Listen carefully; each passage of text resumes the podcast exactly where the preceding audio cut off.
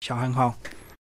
金明大哥好，各位听众朋友大家好。好，那小韩一开始先跟我们介绍你的文学相关背景，好吗？啊好，因为我现在是呃在台湾大学念中文博士这样子，就是博士班还在在读这样。那我大学的时候，其实在教育大学也是念语文相关，就是语文创作系这样，所以其实一直以来都是一个跟语文相关的背景。那我硕士班毕业之后。其实硕士班就到台大念那个台文所这样，对。然后我就是毕业之后，我就到了文讯杂志社工作，做编辑，大概做了两年左右。所以一路以来，其实都没有离这个文字工作或者是文学工作太远。那刚开始就是呃有机会说写成一本书呢，其实就是呃我在离职之后，我开始需要一些收入嘛，我就接了一些，比如说去采访作家啊，或者是呃一些呃外面的一。些文字稿的文字工作这样子，那就会一边一边写稿一边念书，准备考博士班这样。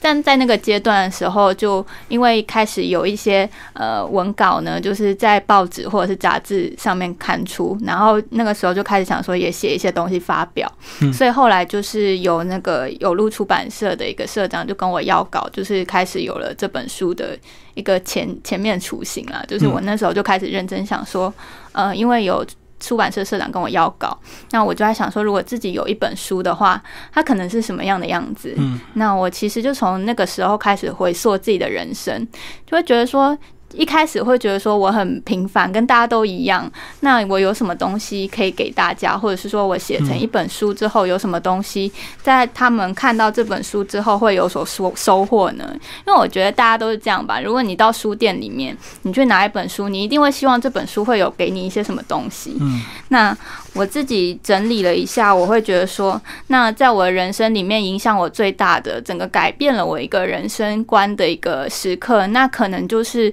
呃，我妹妹出生的那一刻，这样子，因为我妹妹她状况比较特别，她一出生的时候是早产儿，然后有黄疸。那当初就被送到保温箱的时候，医生就跟我们说，第一个是她外表，因为胎毛都没有掉嘛，就很长这样子。然后医生跟我们说，她可能有一点点像年多糖宝宝或者是什么东西之类，蒙古症之类的，是他可能会有一些遗传疾病的问题。可是问题是我们家族里面没有人有这种遗传疾病。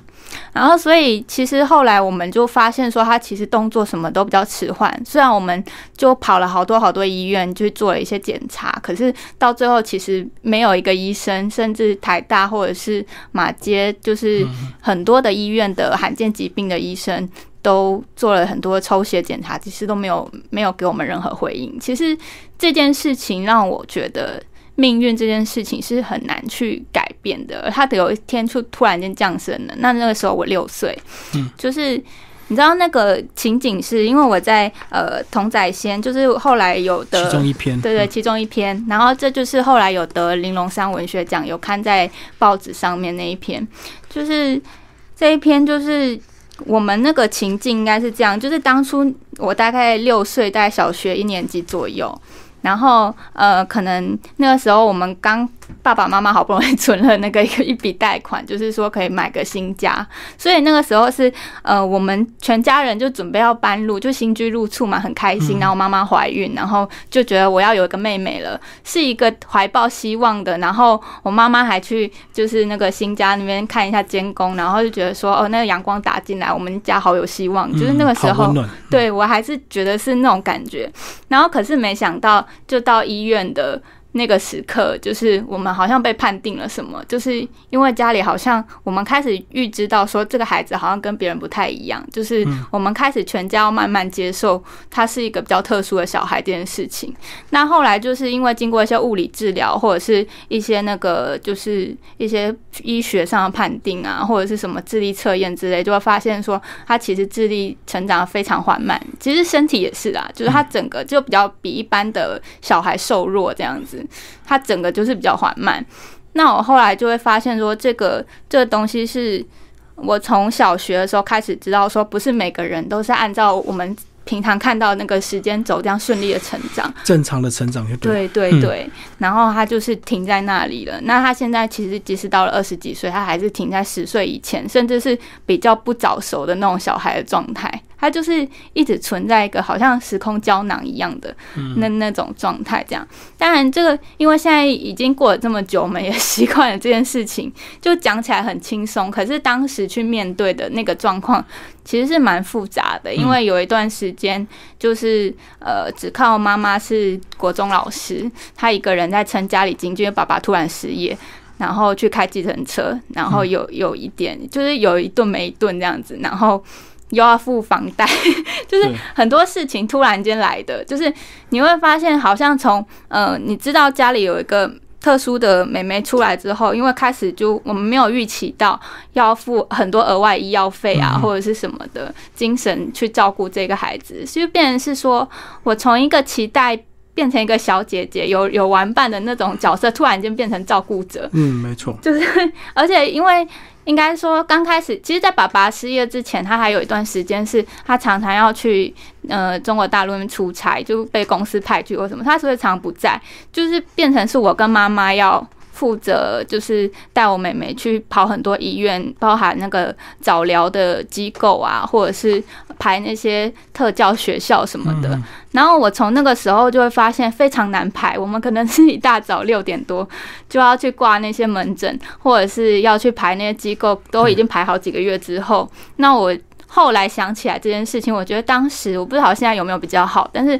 当时我会觉得台湾的这一些呃关于呃智能障碍或者是特殊教育的机构其实不够的，远远不够于就是需要的人，因为像我们这样子都已经排这么久了，然后可能好不容易才有一个机会，那进去之后也不晓得能不能接被接受这样子，因为他们可能还要看你的状况，如果你的状况太严重了，他可能也不会收留你这样子，嗯，就。没有办法处理就对了。对对对，其实台湾当然会很多种现象，可是大部分大家都是哦认命，然后自己带带回去在家照顾，很少或说呃能够透过医疗把它治成正常人，其实非常的困难，对不对？呃，其实你个人这个呃家庭的迁移史就蛮精彩，在你的第一篇的章节就写蛮多你家族的一个故事，你要不要先把你的一个家族先稍微介绍一下？嗯。家族的话，其实就是书里面可以看到阳光那一篇，就是嗯，主要会写仰光是一个缅甸城市嘛。那会写这个城市，是因为我爸爸妈妈他们以前是在缅甸出生，那我妈妈他们家就是在仰光这样，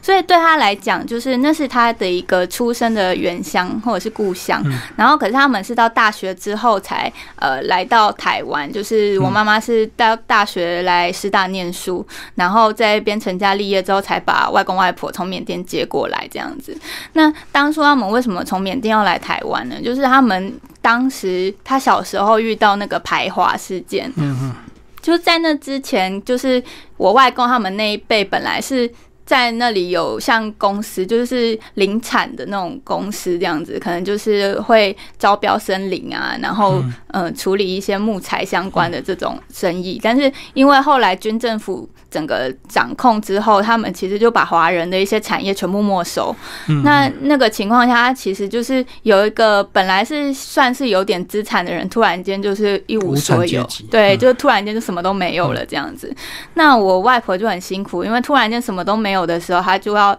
可是他有六个小孩要顾，所以他真的就是一大早推车卖点心啊，还有那种手缝的小孩子的衣服，就蹲在路边这样卖。那其实到后来他脚一直不好，也是那个时候造成。可是他们那时候就会觉得说，好像因为整个军政府的态度对华人很不好，不友善，不友善，然后在。在这样的情况下，又激化了那个民族之间的那种冲突，而导致我那里好像呃，我有一篇是写南方吧，里面有写到，就是说他们当时隔壁还是楼上，就是有一家是有写中文字的那个是美容院还是什么，但是就被当地的一些人就冲上去把东西全部丢下去烧掉，这样子，就是。但是那其实就距离呃我妈妈他们家很近，他们就躲在厨房里面就瑟瑟发抖，不敢不敢动这样子。那是因为他们上面还有其他的邻居是印度人跟缅甸人，就跟他们说那已经没有华人了，然后那些人才走掉这样子。他说，所以他们就会觉得说，好像这个地方已经没有办法再很安全的继续留下去。所以我妈那时候就想说，那就看看有没有什么机会。可是他们因为他是排行第二，那其实我觉得所以以前我也听过其他的学姐，她她们家是他是印尼华侨的小孩，他说他们也是一样，就是如果爸爸妈妈是不是老大才有机会来台湾，就是说老大可能要担负家里的经济，就是大姐跟大哥可能先去工作，存了一笔钱之后，把家里比较会念书的小孩看送送出去，对对对。然后所以我觉得我爸跟我妈是比较幸运的，他们就是拿到了就是哥哥姐姐给的一个资源之后，他可以来台湾念大学，然后后面有一个转机，这样。再把全家族再接过来，这样子。所以他们是来台湾认识的。对，他们是在台湾应该有一些团体，然后也是用类似同乡会那种，然后哦，就有个资源团体，就是缅甸同乡。对，因为在华新街那边，我们知道那个就是。南市角那边有个华新街啦，那以前不是会办泼水节什么的，然后这边可能受疫情影响就取消，对对对。那那里就有一些很多那个缅甸华人社群啊，这样子在那边，嗯。所以这样认识，后来这个你在台湾这个出生就对，对对，所以我算台湾人。是是是，嗯，其实里面呢，你你自己也有说，哦，因为工作的关系，又再次回到这个马来西亚或者是东南亚相关的国家。你那时候在写的，呃，就有讲到你的感触就非常特别，对不对？嗯。嗯，对对对，因为其实，在台湾的时候，我只是觉得说，好像我的一个出生背景，或者是跟旁边人有一点点不太一样，但是你说不出来那个不一样，或者是说到底是具体在哪里这样。然后，可是我刚好，因为可能是我们现在有新南向政策，所以我就有申请到去呃马来西亚发表论文，然后参加就是学术会议这样。因为我现在在念博士班，然后。做做一些关于就是华文文学小说相关的研究，那我就刚好就跟学术团队就过去，那过去之后就会看到一些他们那边的研究材料，就发现哎，还呃南洋华人的这个历史。其实是非常丰富，而且他们其实有一些研究的成果。其实台湾这边是相对比较少。然后在这个历史的脉络当中，我发现，哎，原来我们家 可能是跟那个历史是有点关系的。他刚好就是飘到了台湾这里。那其实我觉得命运有一点阴错阳差，就是当时如果我妈妈不是选择来台湾，她可能就去香港或马来西亚或新加坡，是都有可能的。因为她说当初就有不同的亲戚跟。那个就是在不同的嗯，在不同国家，然后他们也说好像有相关的资源，就是可以让他过去念大学或者是念书这样子。嗯但后来他就是来了台湾，因为师大有公费这样子，他就觉得之后可以支撑他，对吧？所以，所以他来到台湾之后，其实他的工作就是像你呃第一篇胶卷讲的，就是在一个呃类似做胶带的一个工厂。你说你爸爸从小就一直在一直在加班，然后后来身体也也有被一些影响，是不是？哦，对对对，就是呃，应该是说，呃，我爸爸他是比我妈妈更早来，就是他可能是中学的时候，他是念侨中，就什么华侨中学吧，我们这边有一个，他是更早来，来了之后呢，因为他在中学念书，然后呃，到大学他是文化大学毕业的，然后那个时候因为大伯已经。先在交代公司找到工作了，嗯，所以他就是说介绍我爸爸去。其实他们很多是就是我不知道，可能那个交代公司本身就已经先用了很多可能缅甸的华人在那边。在那边工作，所以他们有一个圈子之间那种工作介绍关系。然后我爸爸就去工作。那他去工作之后，嗯，小的时候你就会觉得说，好，爸爸常常拿一些那种胶带的那种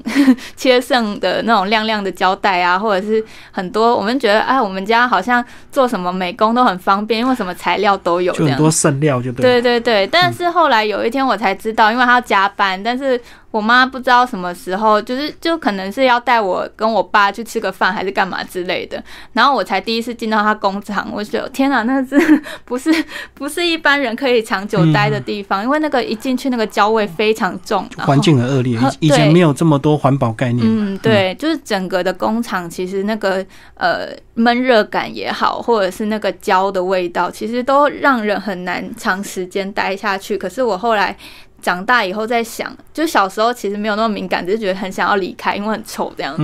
可是长大以后再想，就觉得说，后来我爸爸就是住院嘛，就是去有有有什么什么结石啊，什么各种，就是他常常要割掉一些什么东西，什么器官这样住院。那我觉得跟这个是有点关系。后来他其实。被裁员，我我们说不定心里就觉得好像也 有一种解脱，对解脱，因为那个虽然是说经济你少了一个收入啦，可是那个环境其实待久了，真的也是很伤身。那所以真的后来听人家讲血汗钱是真的是血汗钱，因为这一类劳工其实。在那样的环境工作，大家都是为了支撑一个家庭，可是真的是用命在换这样子。你书名叫做《猫蕨慢生长纹》，猫蕨是指是猫跟蕨类植物，比较像是我第三节就是第三集的比对第三集的那个内容。为什么呢？因为呃，我第三集是名称是缓慢生长嘛，然后第一篇是猫，第二篇是过猫，然后第三篇是长，就是缓慢生长不是有点。在呼应你的妹妹吗？因为她生长的很缓慢。可是我觉得我自己进入社会的那个脚步也是慢的，就是我会觉得不晓得是因为我妹妹的关系，我自己觉得我去呃适应这个社会的角度其实也没有这么快。包含我进入职场的时候，不是因为文学相关背景吗？文学也是有可能比较敏感吧？对，比较敏感。然后猫跟蕨，就是说，因为我很喜欢猫跟蕨类植物，有一部分原因是。我觉得长得那么大，然后就觉得人好像有某部分是很动物性的，有时候你会很冲动，然后可是你有时候很又很想要像一棵植物一样，就是觉得全世界都不要管我这样子，我只要安静。但是猫跟蕨类就是是我在动物跟植物里面最喜欢的两种东西，主要是它们有一种共通性，就是它很柔软，而且它很柔软的同时，它又很坚韧，嗯，就是它们可以很。呃，很有弹性的去处理很多状态，所以我想用这样的状态去呃影响我的掌纹，因为掌纹就是像我前面的那个女儿节那一集写的，就是那个是家庭的或者是什么东西都是被给定的，跟你的掌纹一样，那那个是已经被给定的命运。可是我想要一个柔软的姿态。当他在呃，我真的还是要顺着我的命运去走的时候，我希望它是慢生。就是慢生是什么？就是像像光植物一样，你知道，你种一盆植物，它不会按照你的路线就这样死死的长下去，而是它可能会找有光的地方去钻。嗯，所以我会觉得，即使上帝。或者是上天给了这样一个命运给我们，可是我们还是想办法从各种的方式去找到光源，然后去更柔软的生活下去。那我会觉得，我对我三十岁以前的人生，我想要用这样的方式做一个整理，所以书名是这样取。那在吉山的那个缓慢生长里面，就是我觉得说，其实人已经到了成年之后，就不能再去责怪，或者是说不能再去呃。说家里对你的影响怎么样去决定你的命运？因为很多时候是你自己的选择跟你自己可以创造的那个空间这样子。那所以在那个吉山之后的写的一些大大小小篇幅，其实是我在学校跟我进入社会之后去看到或一些感受的这样子。嗯嗯，可能更多一些人际的一个关系。我们刚刚讲到这个女儿节，我们先把女儿节跟我们大家介绍，也是放在蛮前面的篇幅，蛮重要的。哦，你说你那时候是到西安，然后看到一个中国。嘿，这个这也是就蛮巧的啦。就是说，因为那一次也是学术营，然后我们去去西安考察这样子。那不然的话，很少，真的很少去中国大陆。就是学生学生考察，就对。对对对，就是学术团这样子，跟中研院一起去这样。那呃，那个时候因为在路上就看到那个他们的灯。应该是比较复古吧，就是有那种，就是我们看到中国结那种红红的那种样子。但是会为什么会想到这一篇去写我母亲呢？因为我妈妈其实是她在国中当老师，就师大毕业，在国中当老师，当家政老师。所以他常常在家里编那些结，就是大大小小的这种手工上的结之类的。然后，可是像这种红线，其实又让我想到那个母女之间的那种血缘关系，然后又缠得很紧的这种关系。其实我在这里想到，就是说妈妈跟呃外婆之间的那种。还有妈妈跟我之间的那种情感，有时候其实很纠结的。怎么说呢？就是因为我妈妈是一个很不会表达情感的人，她绝不会口头上说爱你的那种，就很传统的那种。他可能我长到那么大，就是从头到尾就只听到他怎么念我，怎么骂我，或者是哪里做不好。对对对。可是你又知道，他不是不爱你，他很爱你，他把你生活上面所有大大小小事的事情都顾得很好，这样子。然后，可是他就是没有办法称赞你，就是他没有办法表达。出那个爱，那个爱通常的表达都是负面的语言或者什么很强烈的。可是他最常讲一句话说：“呃，我妈打我打的更凶，我妈骂我骂的更凶，就是嗯，外婆对她是是这样子，所以那两这其实是一种。你知道是一种爱的一个一一方面来讲，就是是种复制，然后另外一方面，你又觉得你其实没有办法责怪他们，因为他们其实，在那样的环境下，就是一层一层下来，而且其实以早期的我那里面有写到一篇，就是关于媳妇吧，就是因为外婆那个时候，就是刚才讲外公那个家庭，他们还没有被 家道中落之前，其实还是算一个。小有财产的一个一个家庭嘛，所以我外婆她那个时候因为媒妁婚姻，十几岁十八岁吧，被嫁过去的时候，其实是有一种被送到一个陌生的家族里面当媳妇的那种有点感觉，进入这个生门大院吧。对对对对对。然后一来是你看一个十八岁的小年轻女孩，她突然间就变成别人太太，然后她要做的第一件事情是被婆婆要求要杀鸡。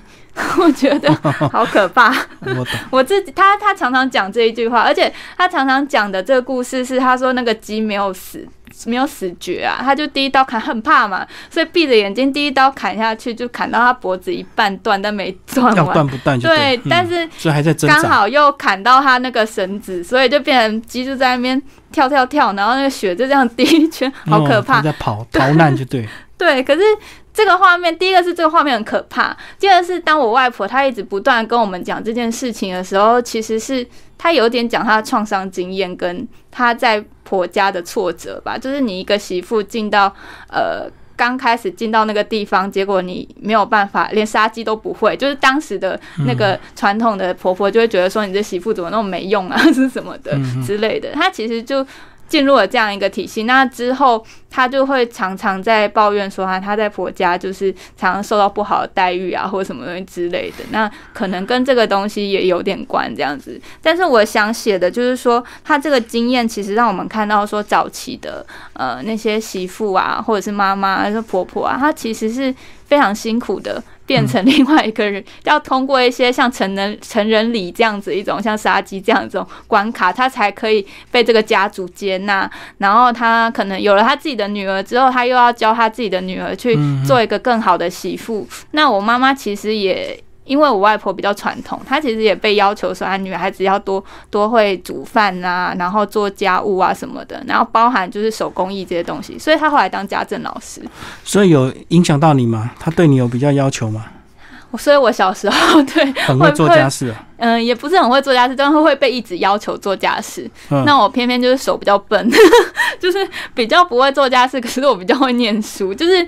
就是我的专长其实并不在那些家务上面，所以我妈常常就会说：“啊，你以后嫁不出去啊！” 就是，所以她会有这样子一个观念。但是我就会觉得说，都已经到我们这一代了，我觉得比较幸运的是，因为我生在一个比较自由的年代。然后，其实这些东西，我觉得可以在我们这一代就结束了。所以，如果有下一代的话，就不需要再把它绑入这样的轮回。所以我这一篇的最后一个，呃，最后一。最后一在四十二页那边，最后就写到说，那个伤是说不完的。我已经决定走向我自己，就是在我这一代的三代女性到了我这一代的时候，就把它结束掉。对，我觉得那个像女儿结一样绑得很紧的那个东西可以松开了，所以我这时候就会写说，结松开的时候，丝线散落一地，看似再也组不回圆满象征的同心结与花好月圆，却在彼此放松的时候，呃，重获各自最初的自由。就是那个东西，就是你散开之后，其实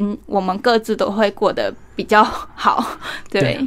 而且现在确实很多东西可以用现在的科技来取代，就是不用再学习一些传统的技能，不用自己会杀鸡杀鸭了。这个真的是我们很好的福利。对对对，接下来我们来讲一些你的个人兴趣，包括你讲说哦，你自己后来也变成猫奴啊。啊，对。所以你现在有养猫吗？我们家因为我妈妈的关系，她就是没有很喜欢有毛的动物，所以我就没有办法养猫。但是我会去各个咖啡店或者是朋友家，对对对。那我男朋友家就有养猫，那我就常常跟他们玩这样子，然后就是关感觉关系很好这样。所以你有感觉猫像你的个性吗？或者是你像猫的个性吗？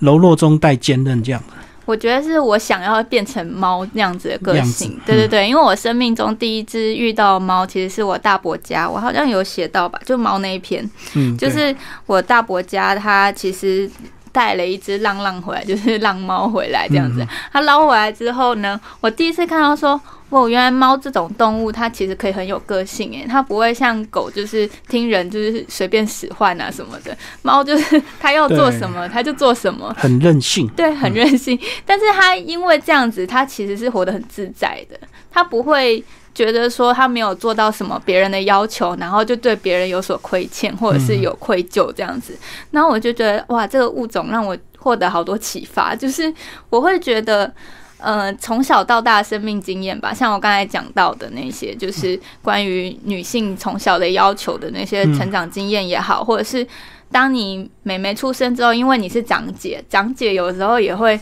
被家里人要求，就是要要退让，要多负担，要变成照顾者角色。其实你还自己的性格或个性还没有长成的时候，你就被要求要做一个给予者，一个照顾者。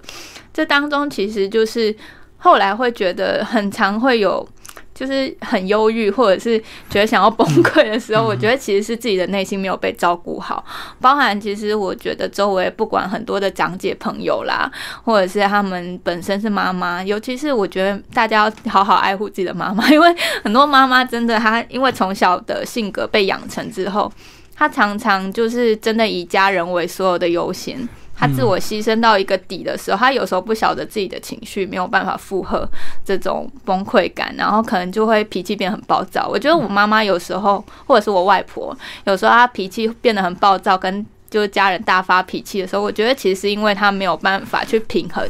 她是一直付出的那些东西，就太压抑了。对，太压抑了。可是我觉得猫其实它有一个可以保存它自我的一个。空间跟缓冲，然后让他自己过得很好。虽然 是我们自己这样看了，但是我就觉得从这样一个物种当中找到了一个平静的空间，这样子。好，那我们从猫就聊到贵尿。你喜欢吃这道菜啊？哦，对啊，我觉得第一次吃到它的时候好惊艳哦，很脆，是不是很脆，然后又滑滑的、软软的。但是不晓得有些人就不喜欢那滑滑的感觉。而且你应该也是沾沙拉酱吃吧？对不对？这样吃起来有点甜甜的。对对对对对对，那种什么就是芝麻的那种沙拉酱。对，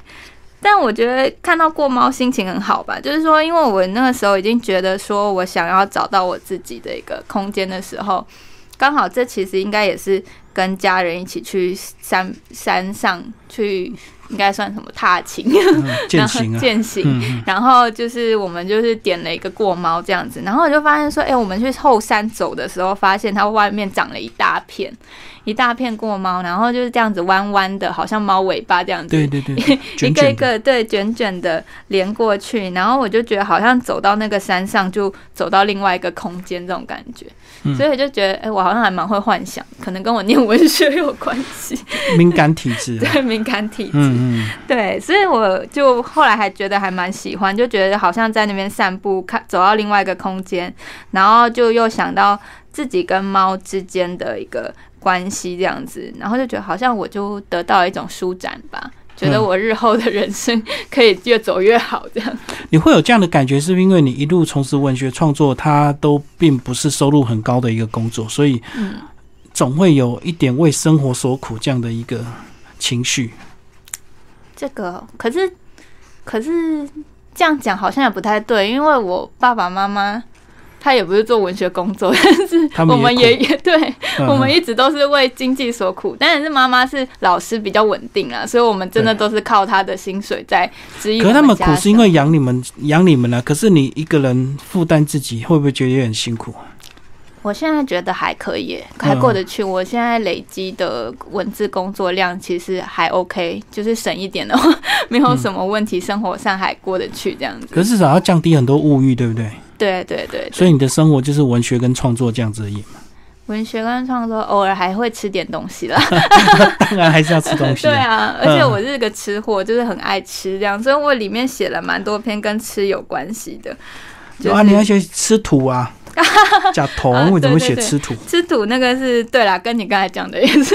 有点关系，就是为了求生嘛，为为为钱所苦。对，当然是为钱所苦，还是蛮担心的。嗯，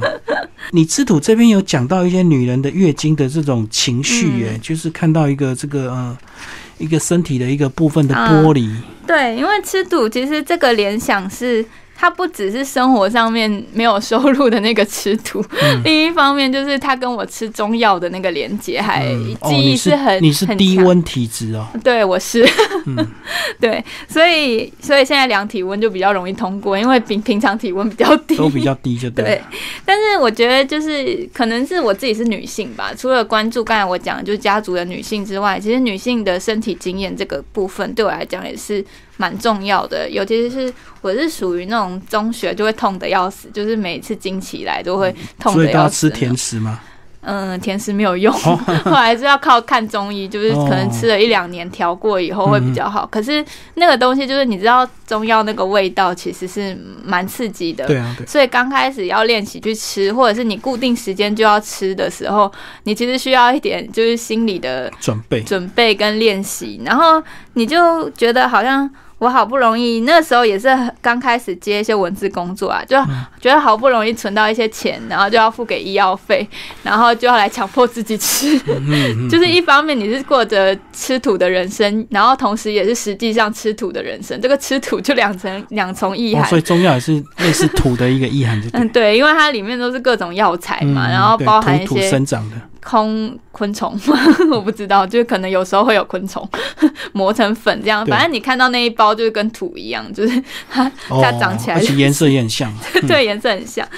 但是后面我写了一个蛮有趣的东西，就在于就是就是关于药材的分辨啊，就是那个。中药材里面有可能是有那个什么水质还是什么的。那有一段时间，就是因为我们都在吃中药人，就会有时候怀疑说它来源到底正不正确啊，或好不好之类的。然后就发现说，呃，还有人假冒 假冒药材这样子。假中药。对，假中药真的很过分这样。然后，但是我们就在那边，因为外行人在那边看了很久，想说那个虫干都长得一样，怎么会分得出来？对。但是后来的一个联想就是。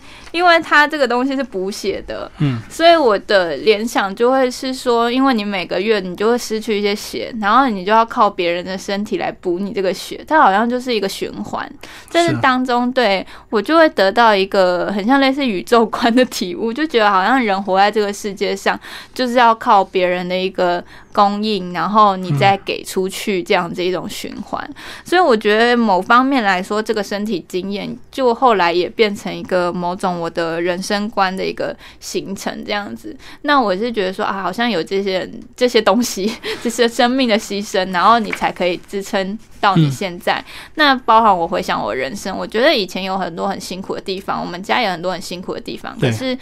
也有受到一些很多人好好的善意的帮忙，那所以就这样子一个循环下去。那我这一篇的最后面其实就写到一句是说，我走到一个岁数才呃缓慢觉悟，说好好活着从来不过是种侥幸，就是。有的时候你很很辛苦或很困难那一刻，如果真的没有人帮你，可能你就没有办法支撑下去，可能就过不了，对，就过不了。嗯对，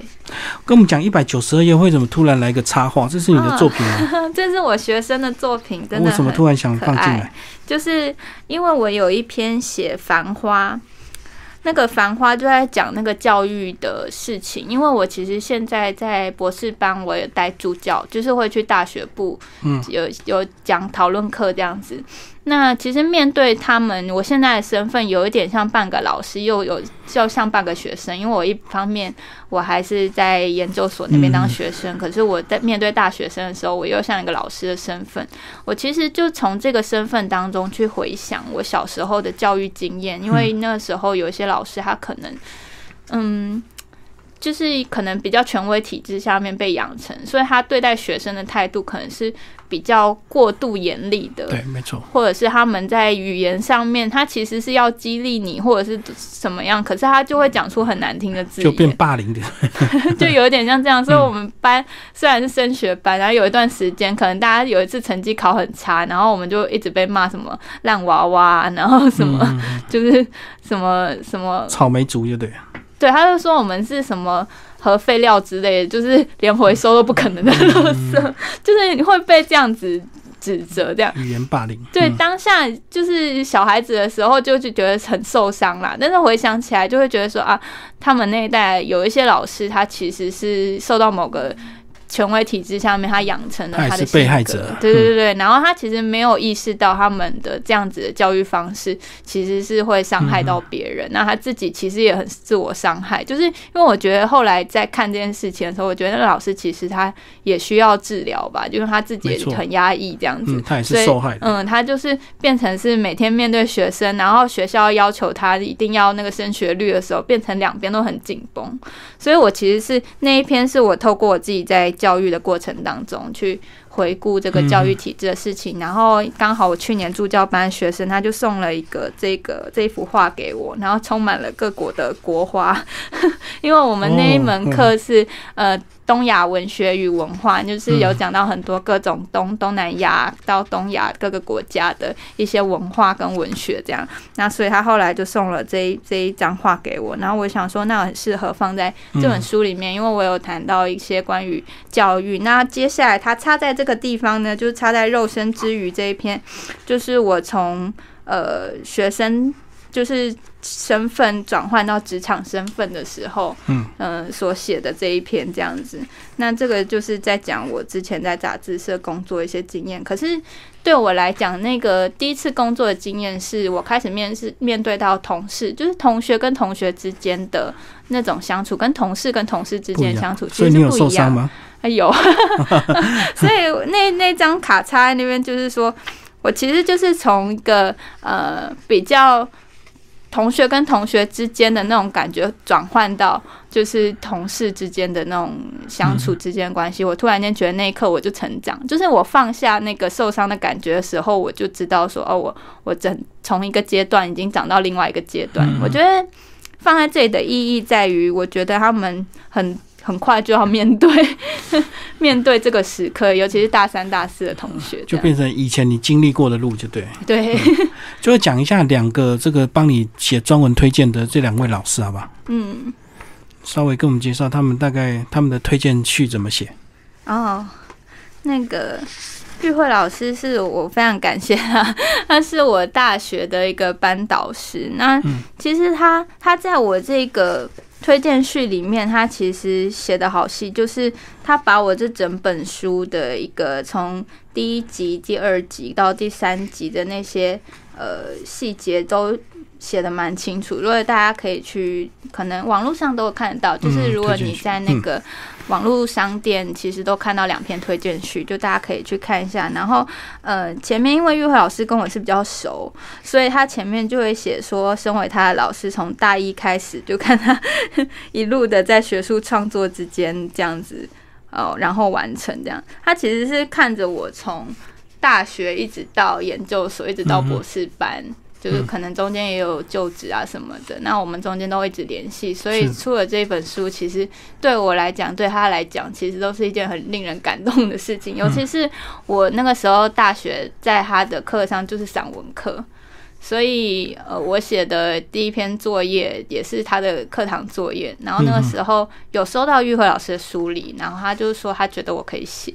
那那个时候就是因为。大学生就是还傻傻的，就想说好，好像也就这样子，就先放着。那直到是很后来的时候，开始认真在写的时候，会觉得好像这是一个当初最开始启蒙的那个时刻，这样子。嗯嗯，对对对。所以这个是约会老师。那那个童伟格老师，因为本身。童老师是念戏剧，对，对，他是他是跟他是写小说，其实小说家啦，所以他其实是用一个比较纯文学的方式去读我这一这一本小说这样子，然后去从一些呃比较抽象的角度去看。那我觉得也很好，因为就是透过另外一个小说家去看我这一本散文的时候，我觉得本来是对我自己来讲是一个人生整理，是一个可能很简单的东西。可是透过一个小说家，他再重新去诠释、再看过一遍的时候，我就觉得好像是在看另外一个东西，就蛮特别的。所以大家也可以去看一下。我觉得这两篇这两篇推荐序。呃各自从不同的风格跟不同的角度去形成了一个就是一个很具体跟一个很抽象的两种不同层面的诠释，这样子。好，最后我们来讨论书风。书风你觉得怎么样？书风我好爱哦，但是书风是那个是设计师设计的，画的就是蕨类嘛。对对，就是各种的蕨类，对铁线蕨啊，手上拿着应该是铁线蕨，然后这边是鹿角蕨吧。然后还有就是一只猫，而且这个打开之后，这个封面是连到封底的，这样一个完整的一个图画。对对对，你一开始拿到应该蛮惊艳的，对不对？对我就是在我的房间里面就偷偷的尖叫了一下。可是你觉得这个他的画是你的样子吗？作者你？不晓得，我觉得有可能有点神韵，好像有点像，好像有参考。对对对，所以我觉得很感谢吧。就是我觉得一本书之所以可以完成，其实是需要很多人的合作，然后包含每个人，包含编辑，包含封面设计，就是设计师，就每个人多投一点心力的时候，他可能最后成果就变得很完美。我就要感谢他们。然后我就看到这本书实体的时候，真的是要哭出来。对，我觉得感觉整个画。很优雅这样子，嗯，蛮符合你的样子。包括从刚刚访问到现在，其实呃，你也蛮真实的写了很多自己的一个故事。嗯，这个是不是一开始的第一本书，通常都是从大部分都是从自身经验开始，是比较快，是不是？像你也是这样觉得？散文的话好像是这样，因为它不像小说，就是你去想一个虚构的故事，它比较是从自己的取材、生活取材开始。那如果要写自己的第一本书，我觉得比较对我来说比较像是一个人生的整理。我就可能要去追问，就是说我为什么会长成我现在这个样子？那因为如果出第一本书，对我来讲，我是需要我从书写当中一方面梳理我的人生，一方面去找到说，呃。我这个书写对我来讲的意义是什么？是啊，对对对，那对我来讲可能就是一个很重要的纪念吧。那我觉得有一些读者的回应也很好，就是有陆续，因为五月初的时候出版，那有陆续收到一些回应。那包含就是说那个关于讲到那个特殊儿童的话，就是有一些特教老师啊，或者是有一些妈妈，她本身她自己也带那个。特殊儿童，那他就觉得有一部分就抚慰到他们，就会让他们觉得说，不是只有他们自己很辛苦的在承担这件事情，还有人陪伴，就对。对对对对。接下来讲，你有下一本创作的一个计划，或者是已经在动手了吗？会有一个计划，但是不晓得 什么时候可以可以实现这样子。就是因为我的表妹，她因为我妹妹的关系，她就是去做社工，嗯，所以她其实，在社工的这个场域，就是她工作的时候，她其实遇到也很多这样子一个家庭。然后她说，他们各自有不同的问题。那也许我就是跟她合作，说看是不是去他们机构去。呃，做个采访或参观啊，或者什么？对对对，就是把不同的，就是关于罕见疾病的儿童他们的家庭故事或者什么，就是比较困难的地方也都写出来，让大家知道。因为我自己在写这一篇，就是写这个故事的时候，尤其是我妹妹那一篇的时候，我其实一直在想，是台湾好像很少关于就是这种罕见疾病的家庭的一个书写这样子。虽然就是之前那个我们与恶的距离里面有提到那个，比如说。精神的那个失失常的那种，对对对，视觉失调的那种情况，但是其他的好像相对来讲就比较少一点。其他的罕见疾病比较少关注，对对。那就是想说，那是不是可能也借由我表妹她自己在做社工所接触的一些问题呢？那包含看是不是也可以把社工的处境也一起写进去？因为其实我觉得台湾社工非常辛苦，所以有点变纪实报道，是吧？可能就没有那么文学性哦。嗯，有可能是这样，但是也还在想怎么样可以写成这样子。嗯，好，今天非常谢谢我们的作者李小涵为大家介绍他的新书《猫绝慢生掌文》，然后有路文化出版，谢谢，谢谢。